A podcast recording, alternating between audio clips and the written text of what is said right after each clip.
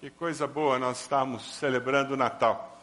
Eu encontrei um vídeo que expressa bem esse espírito de Natal. O pessoal que é cachorrento vai amar esse vídeo. Quantos são cachorrentos aqui? Ah, olha lá, vocês vão gostar. É muito bonitinho. E esse eu não vi muito pela internet, não. Então, povo cachorrento, depois, se quiser, eu mando para você, tá bom? Dá uma olhadinha nesse vídeo, veja só o espírito do Natal.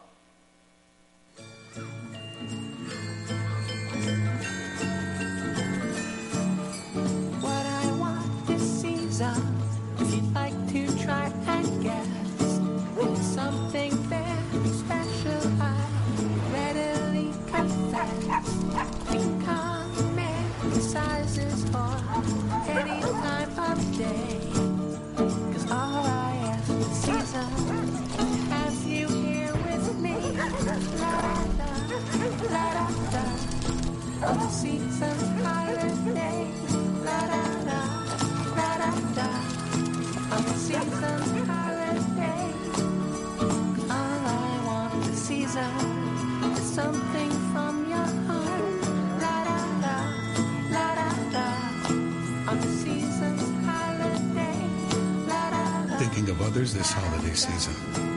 Travelers. Que dure mais do que o Natal esse espírito de abençoar as outras pessoas, não é verdade?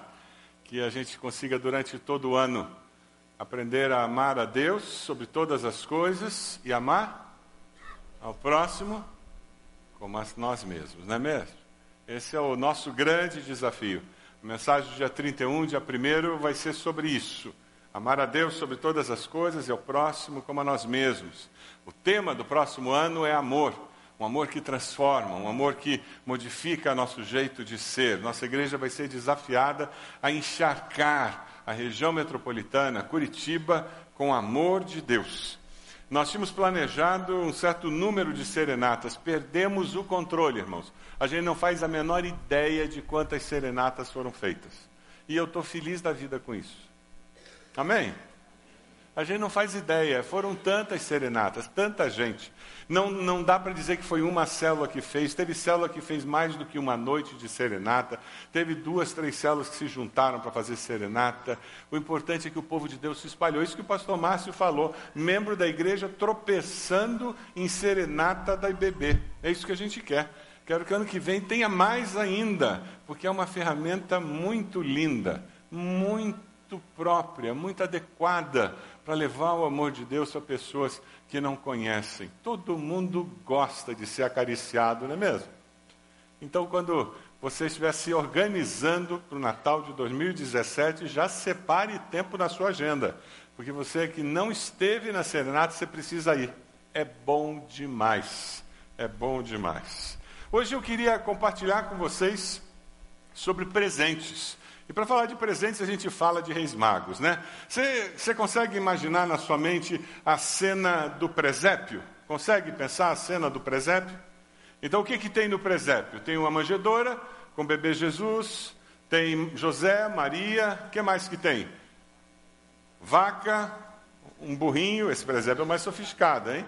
Esse presépio é mais caro. Tem a vaca, o burrinho, aí tem os pastores, as ovelhinhas, os três reis magos, acabou, né? Não é assim que a gente pensa no presépio?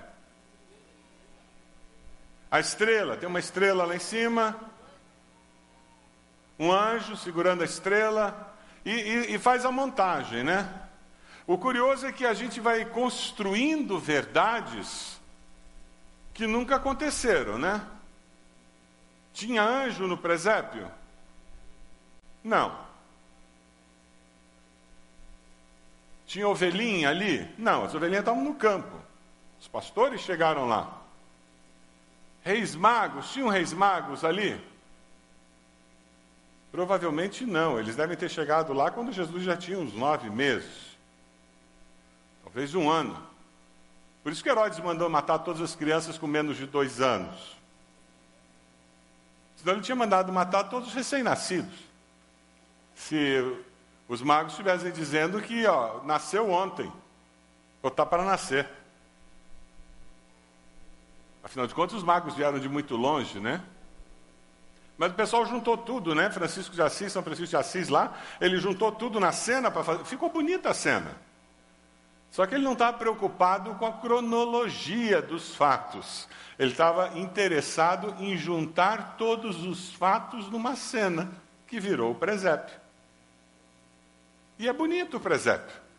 O problema é que a gente esquece a cronologia e agrega tudo e começa a achar que aquilo é a verdade. E esquece que o importante é o que a Bíblia fala, né?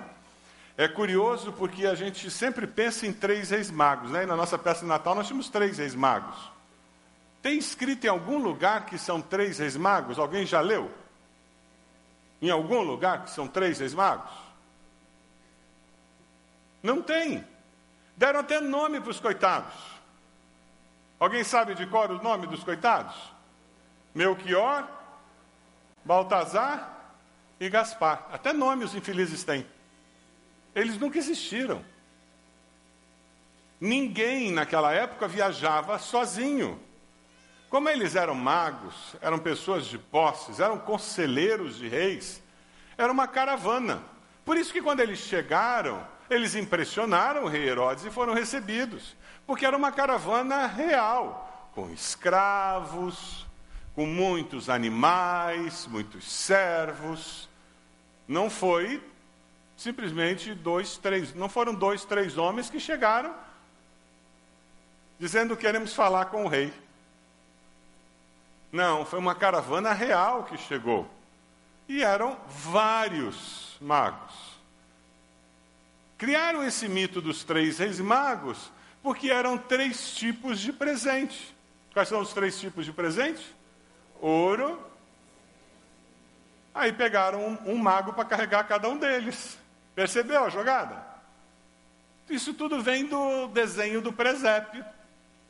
Ficou mais fácil colocar no presépio três pessoas, cada uma segurando um dos presentes. Aí a gente começa a transformar em verdade aquela representação. Quando a Bíblia não fala nada disso. Você viu o tamanho da caixinha de ouro que veio pro, no, na nossa peça de Natal? Menor que essa. Será que foi isso que o rei mago deu mesmo? Ou será que ele deu mais ouro? Pão duro, rei mago, né? Dá a, a caixinha. Gente, era pequenininha a caixinha que ele deu. Aquele rei era muito pão duro. Um tantinho muito pequeno.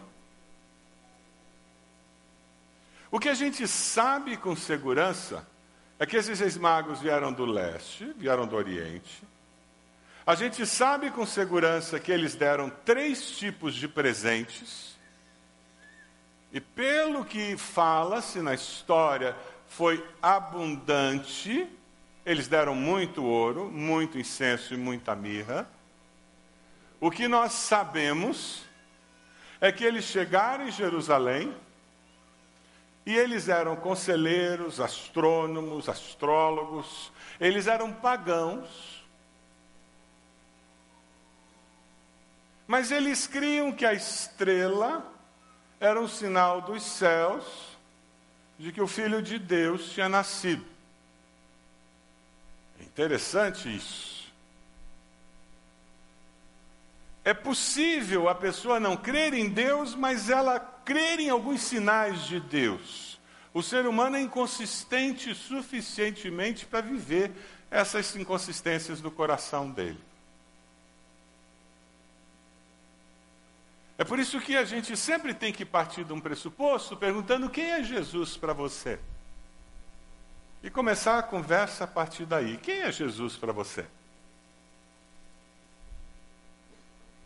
Eu recebi um vídeo algum tempo atrás que eu achei muito interessante que tenta trabalhar com essa questão. Dê uma olhadinha nesse vídeo. Quem é Jesus para você?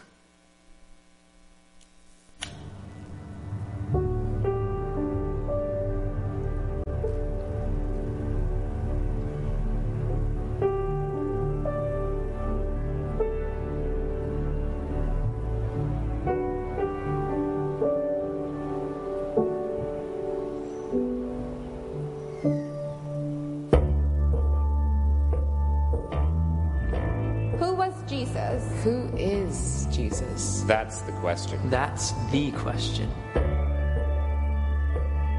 Was he a real person? What did he say? What did he do? What made him so special? What made him different than any other man in history? The records show His birth was a miracle. his mom was a virgin and she was pregnant. He made the blind see. The deaf hear. The mute speak. The paralyzed walk. He healed terrible diseases. He knew what was in men's minds. He knew what was in men's hearts. He knows what is in men's hearts. He knew the story of people's lives without ever having met them. He spoke with authority. He amazed teachers. He amazed everyone. Nature obeyed him. He turned water into wine. He walked on water. He walked on top of the water. He could change the weather. He fed 5,000 people from one lunchbox. He brought people who were dead back to life. He loved sinners. He loved everyone. Everyone. Everyone. He forgave sins. He never made a mistake. He never once sinned.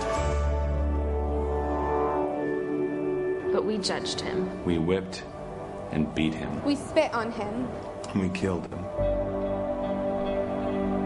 He loved us anyway. He loves us anyway. He died for us. He died so that we wouldn't have to. He paid for our sins with his life. Did I mention he loves us? He came back to life. He was dead. Then he was alive. A lot of people saw him. He is coming back.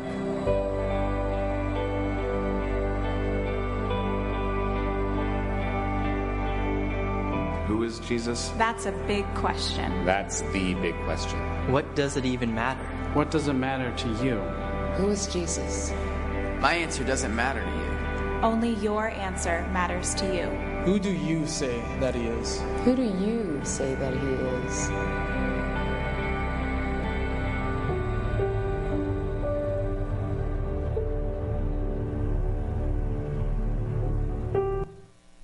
Quando termina o Natal, o que resta é quem é o menino Jesus que se tornou homem, morreu, ressuscitou, ascendeu aos céus e quem ele é para mim. Não é quem ele é para meus pais, quem ele é para a sociedade, quem ele foi para a história, ah, que tipo de ensinamentos ele deixou, mas que tipo de relação eu tenho com ele. É isso que importa, é isso que interessa. É isso que faz toda a diferença.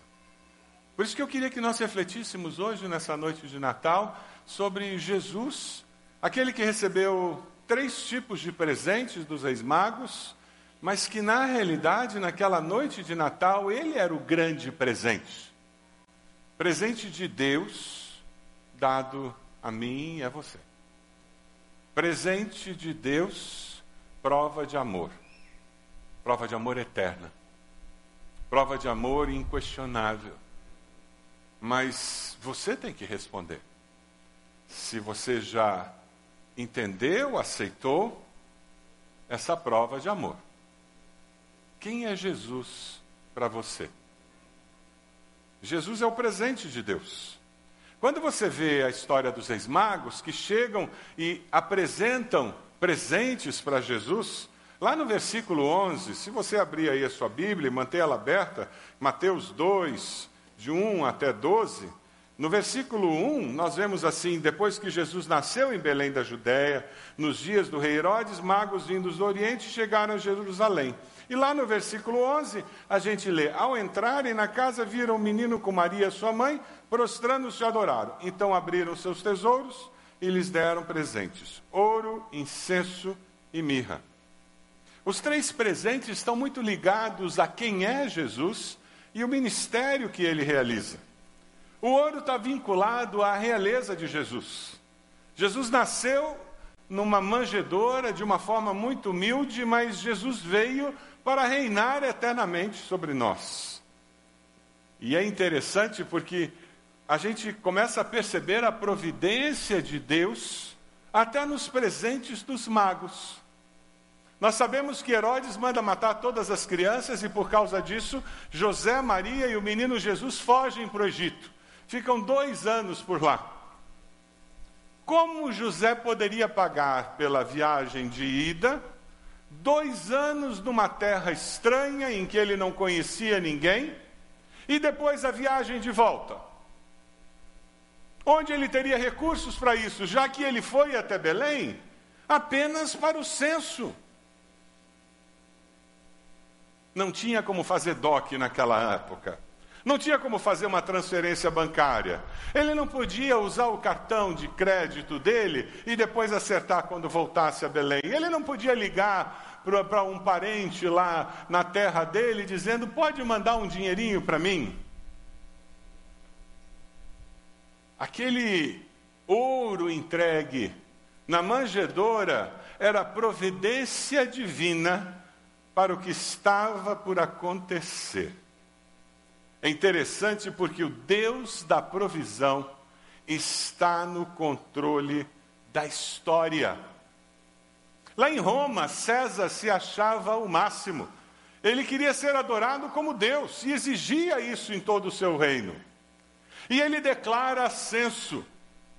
Ele faz com que José e Maria saiam da sua cidade natal e caminhem. Maria, no final da gravidez. Eu me lembro bem no nosso musical, a discussão de Maria com José, ela dizendo: Mas nós não temos parentes, lá você não tem parentes em Belém, o que vai ser de nós? E eu posso imaginar a luta deles. Uma viagem longa, com uma mulher no final da gravidez os riscos da viagem, o incômodo de chegar numa cidade desconhecida, com todos os problemas da cidade estar com uma população flutuante muito grande. Se César não os obrigasse, você acha que eles sairiam até Belém para cumprir uma profecia? Jamais. Deus é Senhor da história. César achava que ele estava dando ordens no seu reino. Mas na realidade, o que ele estava fazendo era seguindo a direção de Deus para que uma profecia fosse cumprida. Vamos ler juntos essa profecia que vem lá de Miqueias? Está no versículo 6 do texto. Vamos ler todos juntos? Versículo 6, vamos lá. Mas tu, Belém da terra de Judá, de forma alguma és a menor em meio às principais cidades de Judá, pois de ti virá o líder que, como pastor, conduzirá Israel, o meu povo. Deus é Senhor da história. O que, que está acontecendo na sua vida que foge à sua capacidade de compreensão e que é um mover de Deus para o cumprimento da vontade de Deus na história da sua vida? Ir até Belém fugia à compreensão de Maria e José. Convocar um censo fugia à compreensão humana de César. Mas Deus estava no controle da história da humanidade. E Ele estava comandando os fatos dessa história. O que Deus está tentando, está fazendo, articulando, a, atuando, como Deus está atuando na sua história para cumprir os seus propósitos na sua vida. E quem sabe, ao invés de ter uma postura de submissão, como José e Maria, como os magos, você está se debatendo e brigando com a história e lutando contra os fatos e de forma amargurada, se ressentindo porque as coisas não estão acontecendo como você acha que elas deveriam acontecer. Se transformando naquele crente amargurado, ressentido, azedo, reclamão. Jesus nasce em Belém, conforme a profecia. Os magos lá no Oriente, eles veem uma estrela, conforme a profecia. No versículo 2, se você der uma olhadinha aí no texto, os magos perguntam: onde está o recém-nascido rei dos judeus? Vimos a sua estrela no Oriente e viemos adorá-lo. Alguns dizem que essa estrela era um meteorito, outros dizem que era Júpiter, outros dizem que era um cometa. Mas ninguém sabe o que era de fato. Seja lá o que for, é interessante porque ela acontece no momento exato, no lugar exato, e as pessoas certas viram a estrela. Interessante, né? Tem alguém no comando da história. E esse alguém é o Deus que nós chamamos de Pai. Amém? É por isso que nós podemos descansar.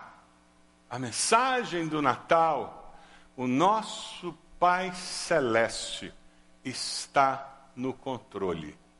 Mesmo, mesmo quando nós temos a impressão de que não está.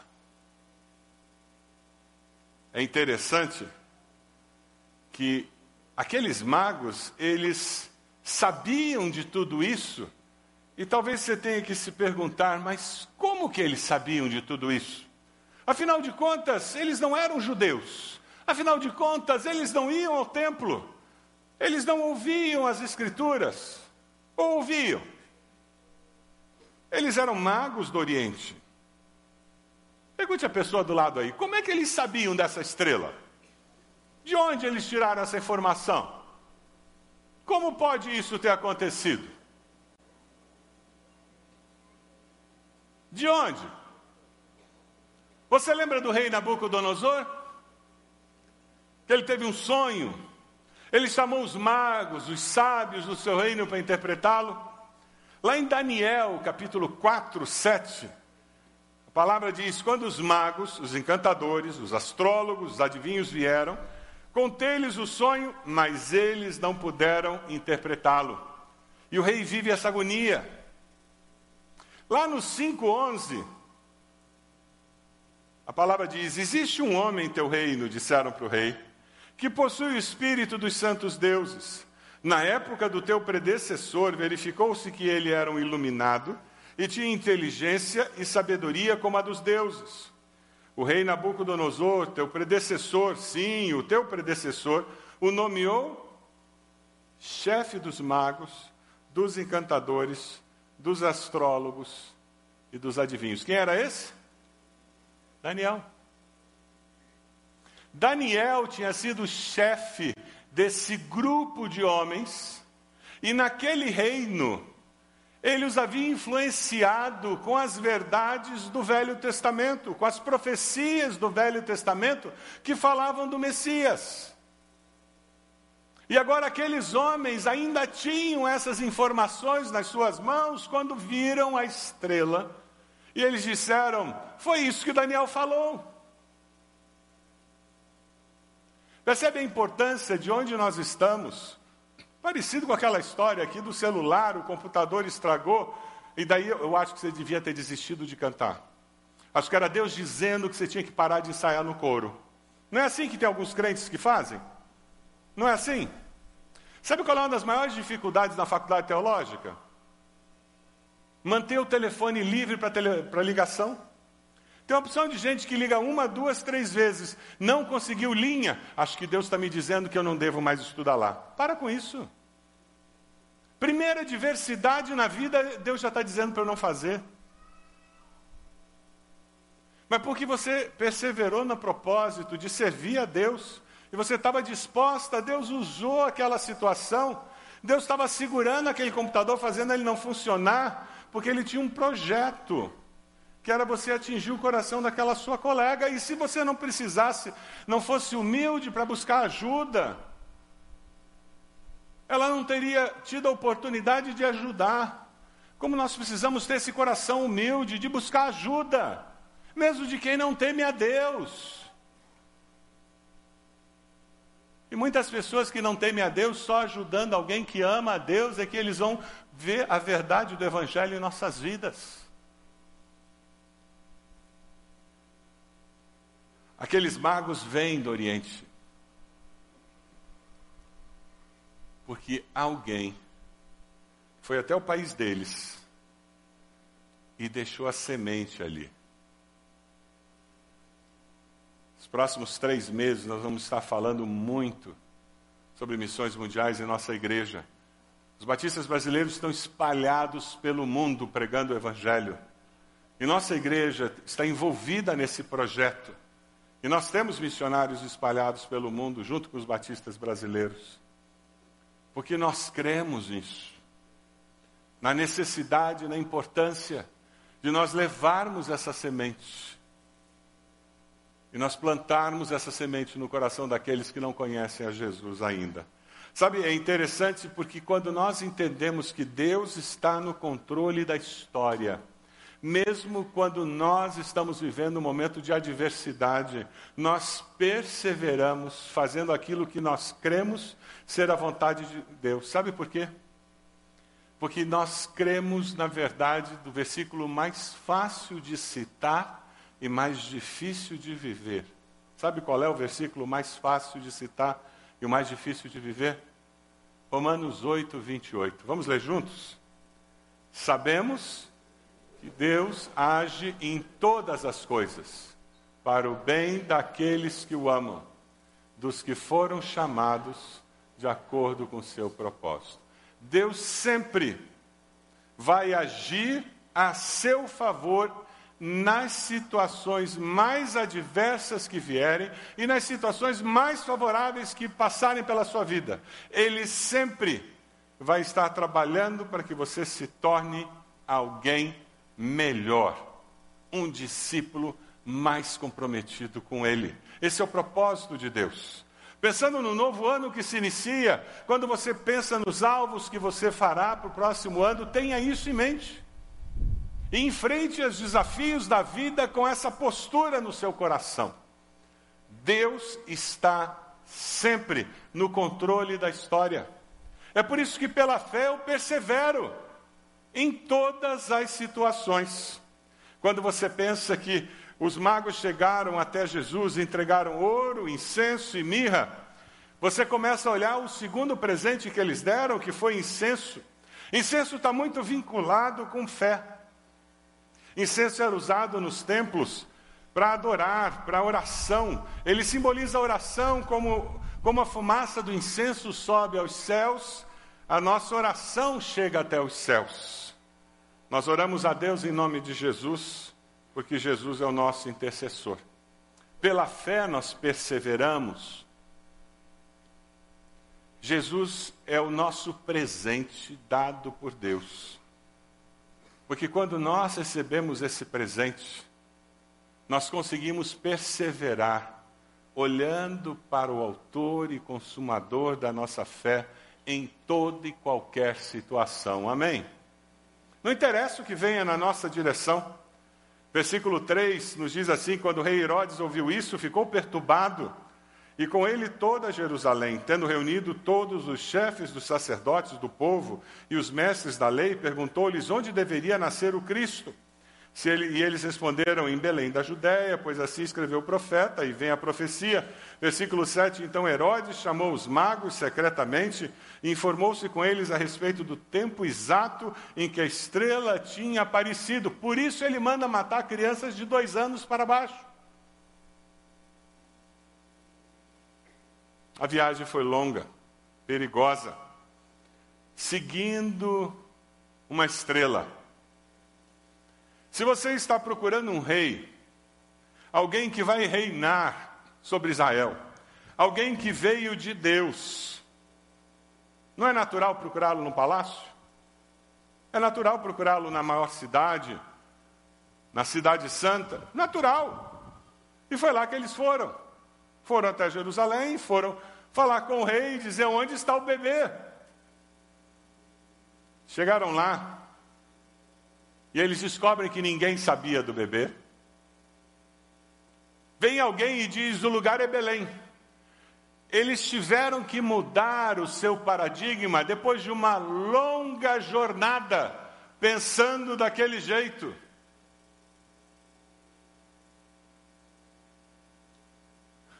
Você tem dificuldade para mudar seus paradigmas? Você tem dificuldade para mudar de cabeça? De ideia? Tem gente que é teimoso por nascimento, né? Em espanhol tem uma palavra que diz tudo. Sabe como é que é teimoso em espanhol? Terco. Mas é uma palavra carregada, meu. bate no, na cabeça do prego. É terco. O teimoso é ficar batendo ali em Jerusalém, dizendo está errado. É aqui que tem que estar. É aqui. Porque a gente sempre discutiu lá na nossa terra que tinha que ser aqui. Nós temos vários escritos dizendo que era aqui. O ser humano tem uma capacidade absurda de elaborar pensamento e estar sinceramente equivocado. Alguém aqui já esteve sinceramente errado? Levanta a mão. Que bom, eu não estou sozinho. Sabe, por isso que nós precisamos uns dos outros. Por isso que Jesus bolou igreja. Porque nós nos protegemos, nós nos ajudamos. Se nós temos relacionamentos significativos com irmãos em Cristo, e nós temos liberdade para compartilhar nossos pensamentos, nossas dúvidas, nossas convicções, nós podemos nos ajudar, juntos com as Escrituras, a errar menos, a acertar mais. Aqueles magos têm uma grande virtude. Eles perseveram no propósito e mudam seus paradigmas. Eles viajaram, vieram para Jerusalém. Na hora que eles descobriram que não era ali, o que, que eles fizeram? Vamos a Belém. Se é lá que tem, é para lá que eu vou. Eu persevero no meu propósito. Não é porque um computador quebrou que eu vou deixar de aprender a música. Não é porque eu não estou conseguindo passar a música que eu vou deixar de ir. Não é porque eu convidei uma vez que eu vou deixar de convidar. Não é porque não, não quis vir na igreja, não quer ouvir falar de Jesus que eu vou deixar de orar. Não é porque eu estou tendo dificuldade nessa área e porque eu pequei de novo que eu vou deixar de lutar e pedir força para Deus para me libertar desse pecado, para abandonar esse pecado na minha vida. Não é porque lá no meu casamento de novo está dando confusão que eu vou desistir do meu casamento, que eu vou desistir do meu filho, da minha filha, do meu marido, da minha esposa. Não!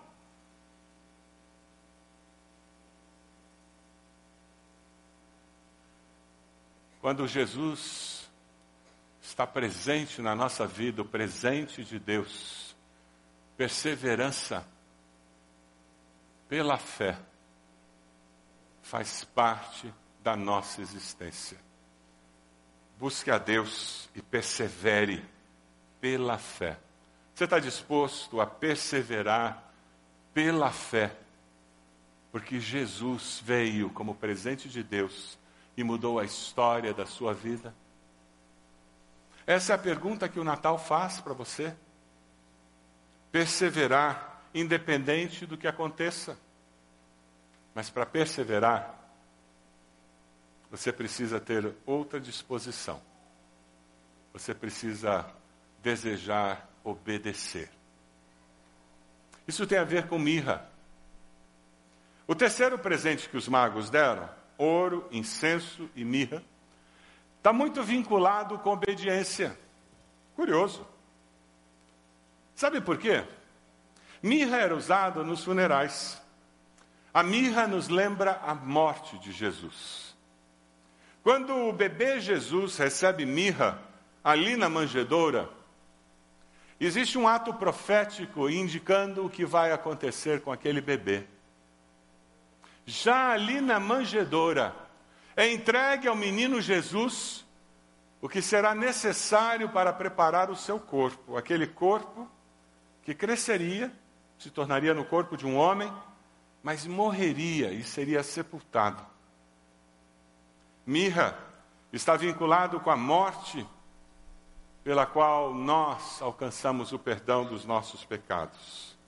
Pessoas que são obedientes a Deus, elas obedecem à direção de Deus e fazem isso pela fé.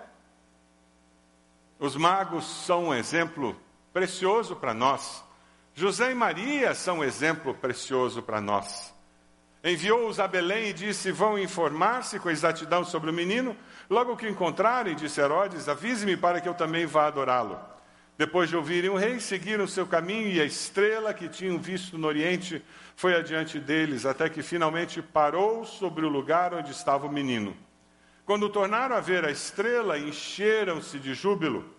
Ao entrarem na casa, viram o menino com Maria e sua mãe e, prostrando-se, o adoraram. Então abriram seus tesouros, lhe deram presentes, ouro, incenso e mirra.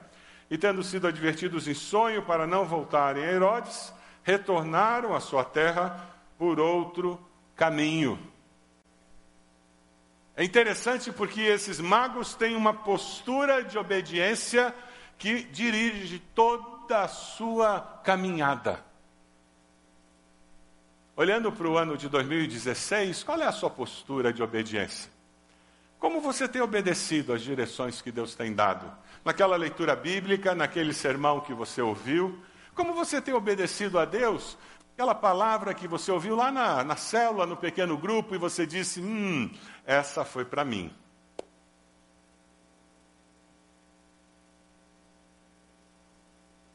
Você tem um coração disposto a obedecer a Deus?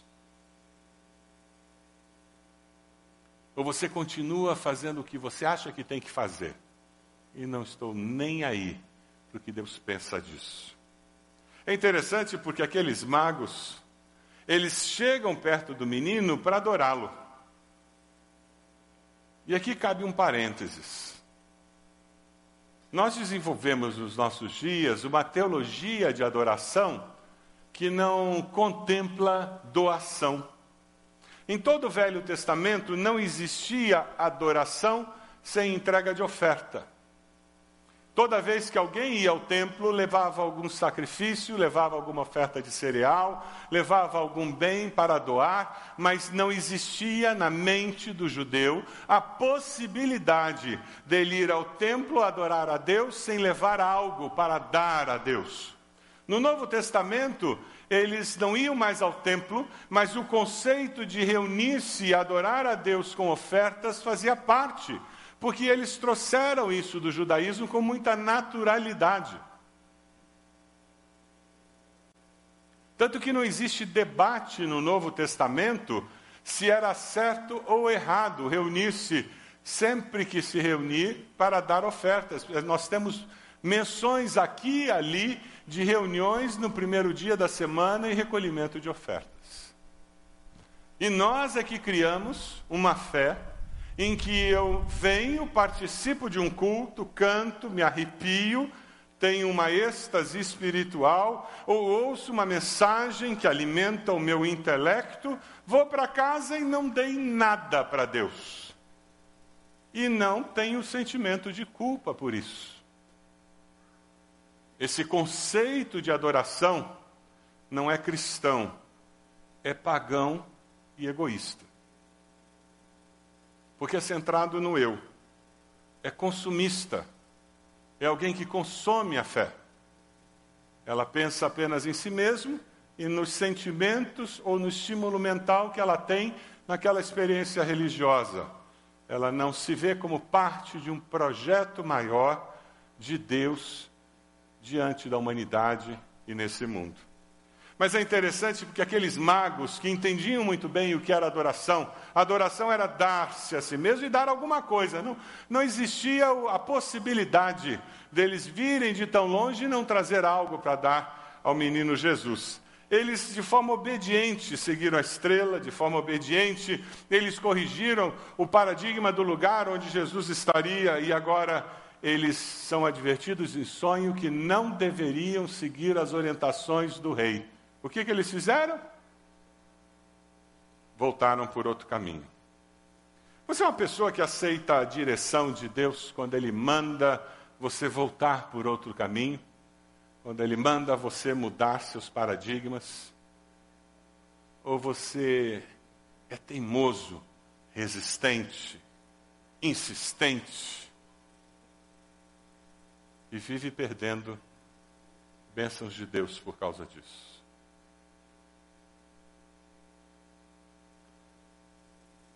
Deus é soberano sobre a história. Jesus nos ensinou muito sobre obediência. Eu queria destacar simplesmente dois textos que nos falam sobre Jesus e sobre obediência. O primeiro deles está lá em Mateus 26, 39. Lá no Getsemane, Jesus diz: Meu pai, se for possível, afasta de mim este cálice. Contudo, não seja como eu quero, mas sim como tu queres. Na nossa sociedade hedonista, consumista, em que as pessoas são o centro do universo, é muito difícil entender e maior ainda o desafio de viver a realidade do Evangelho, que é morrer para viver. Se nós queremos de fato ser discípulos de Jesus, precisamos aprender a obedecer a Deus como Jesus. Pai, se possível, afasta de mim, contudo, não seja feito como eu quero, mas como tu queres, porque eu sei que o Senhor é Senhor da história e eu sei que no final será o melhor para mim e para todos.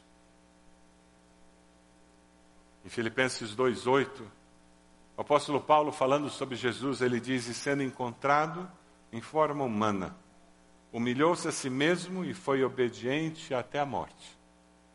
Foi obediente até a morte. E morte de cruz. Esse é o Cristo do Natal o Cristo que nós servimos, com quem nós vivemos, a quem nós adoramos. O presente que Deus enviou a nós e que se transforma no nosso Senhor e Salvador. Quando você se arrepende dos seus pecados e aceita Jesus como Senhor e Salvador, o que você faz na realidade é receber esse presente de Deus e experimentar uma vida diferente paradigmas diferentes. O vídeo mais visto na internet, eu acho, nesse Natal, é o vídeo que mais encaixa com essa mensagem. Eu tenho certeza que você viu esse vídeo. Possivelmente você enviou esse vídeo para amigos seus. Mas eu queria que, depois de ter ouvido essa mensagem, você prestasse atenção na mensagem desse vídeo. Preste atenção.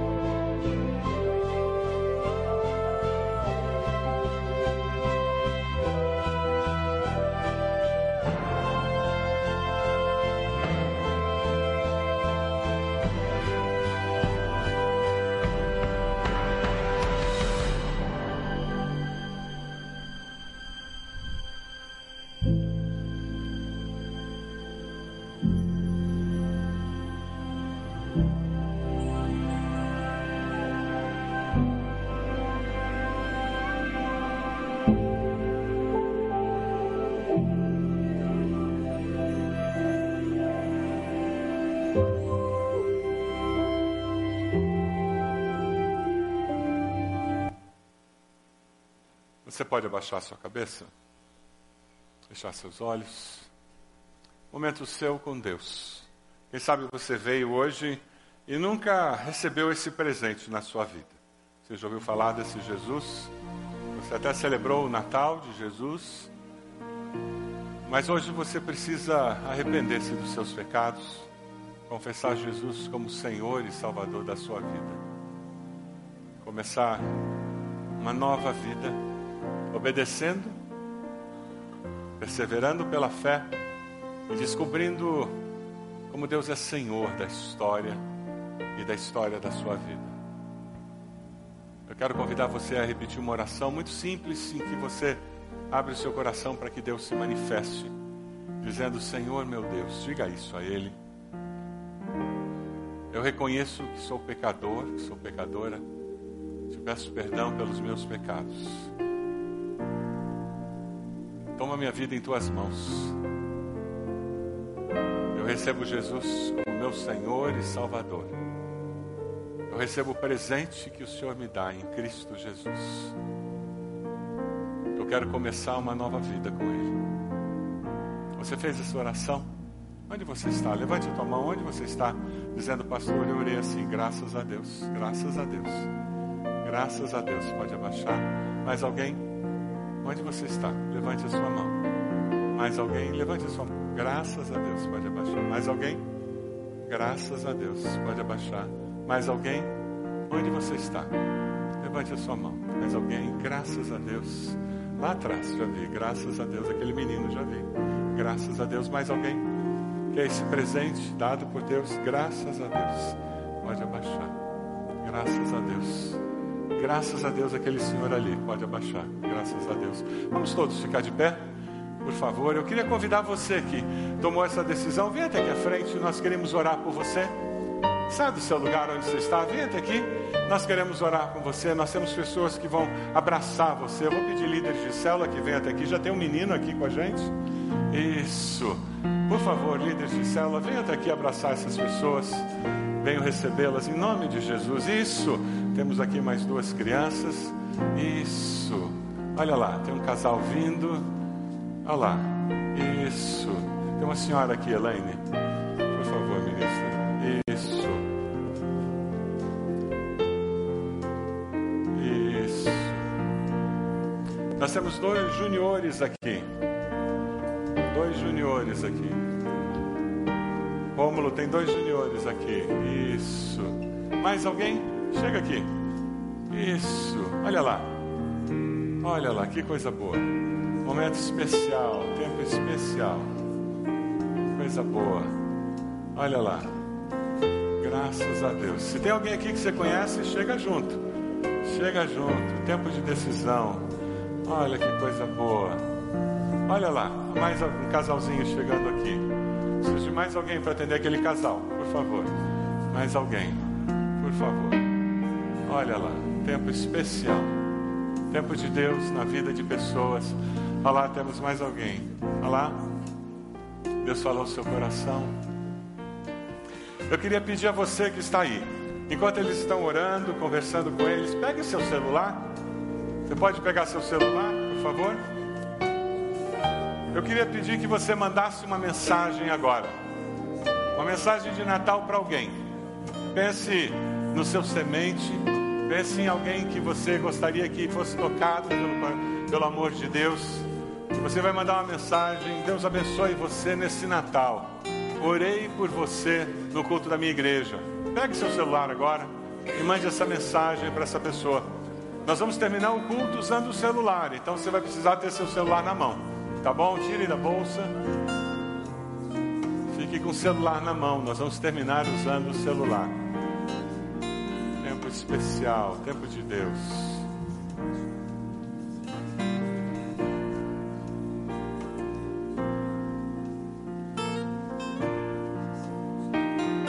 Mande a mensagem enquanto eles estão orando por eles aqui.